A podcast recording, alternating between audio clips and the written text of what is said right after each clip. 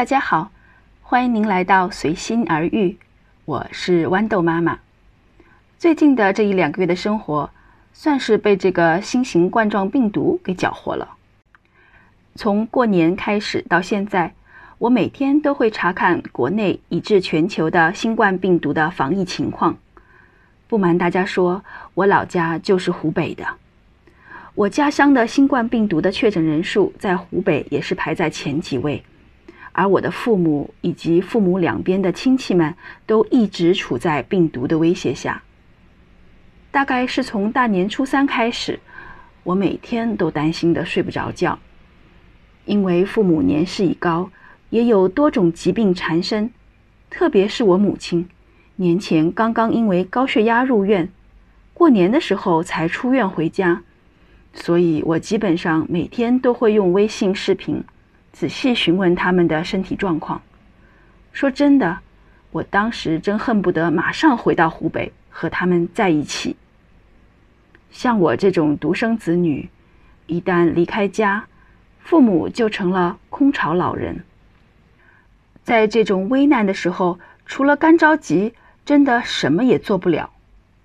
听说家里只剩下以前留下的五个口罩，我就想寄一些口罩回去。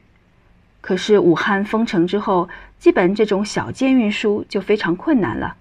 而且疫情发生后，新加坡仿佛忽然间就没有了口罩卖了。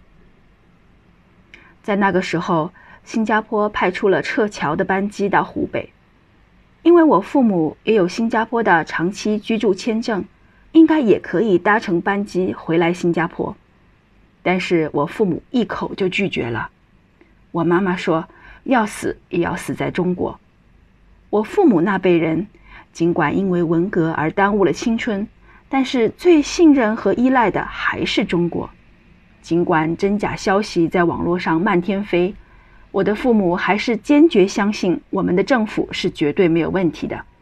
对于他们的态度，我非常能理解，所以只好每天祈祷新冠病毒能够早日得到控制。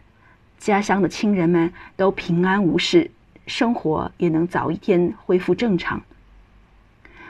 终于，就是在最近几天，我看到了每日疑似病人的增加人数逐日减少，心里也慢慢平静下来。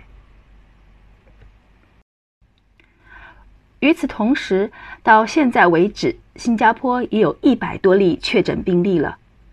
我的父母听说。在新加坡，大家都一切正常，该上班的上班，上学的上学，大家出门也不戴口罩，觉得新加坡可能像是一月份初期的武汉，政府都不重视，就特别的担心。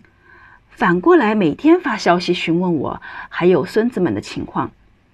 本来我这个节目就是说教育的。我就来说说我所经历的新加坡的小学的防疫措施，以及我所工作的理工学院的情况。过年放假的时候，教育部接到了关于武汉新冠病毒的通知之后，就立即借助教育部统一的手机应用程序 Parents Gateway，要求每一位家长通报孩子的出行情况和现在的健康状况，比如最近你去过哪些国家，有没有什么生病的状况。都要如实的填报。孩子们上学的第一天，学校就要求每个孩子都要携带自己的温度计到学校，全校师生每个人每天必须测量体温两次。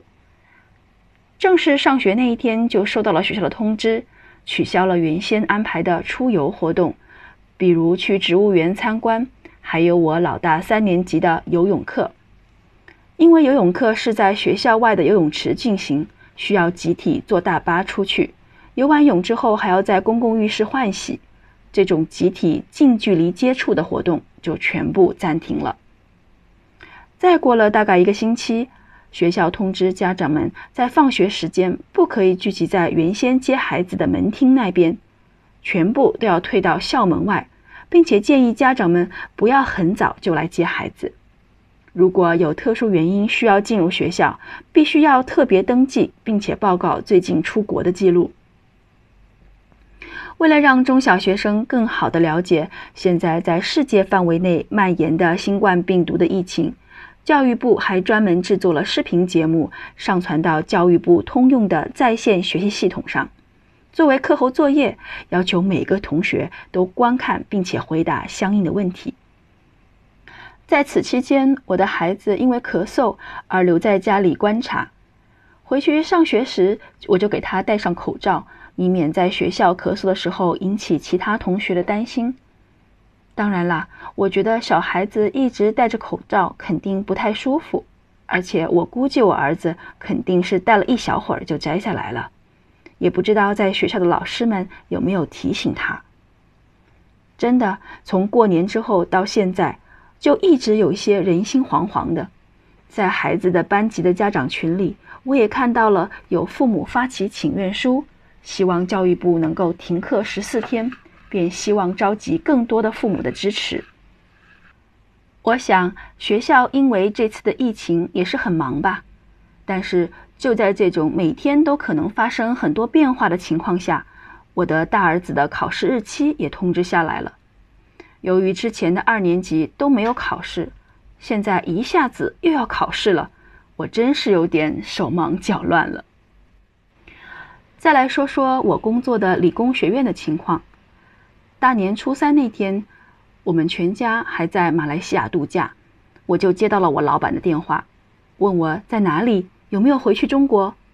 紧接着就是说要我联络我负责的二十多个我辅导的学生，在我们学校里，这种学生英文叫做 mentee，我以后再花时间讲。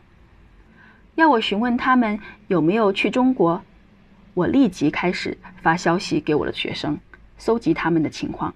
还好没有，我就有同事的学生有去中国的，就要求他们在回来新加坡后不可以来学校上学，自动给他们十四天的假期，在家里隔离观察。他们原本需要上的课程全部改为在线的形式，就是由老师把所需要的学习资料全部发给学生在家里学习，并且要求上交作业以保证他们的学习进度。其中一个是我们理工学院三年级的学生，因为他要做毕业设计的项目，而私自跑回学校和同组的同学见面。学校知道之后，对他进行了严厉的批评。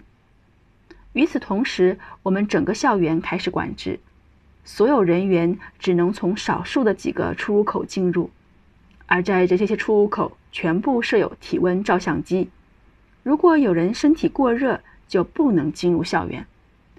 因为这样的管制，我们上下班变得很不方便。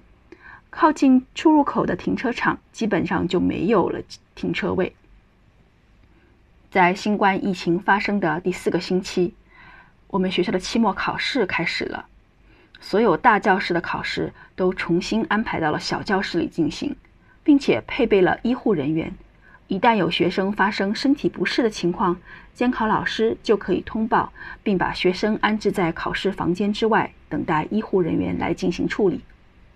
其实主要是针对有人在考场里咳嗽的情况，为了保证所有考生都可以顺利安心的考试，一旦有人咳嗽，停不下来，就会被请到教室外面去。现在总算是顺利结束了考试。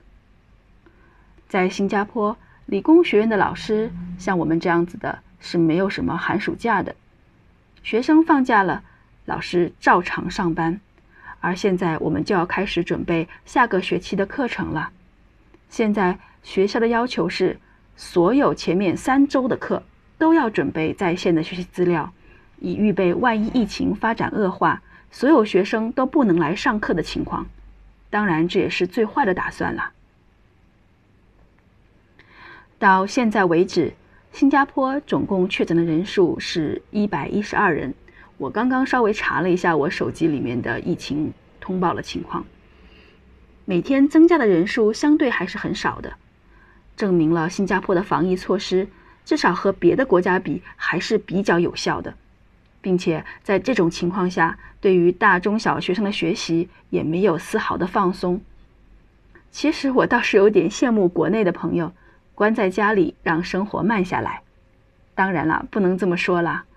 真心希望这个病毒赶快过去吧，让我们整个世界尽快恢复到正常的运转中。感谢您的聆听，我们下一期再见。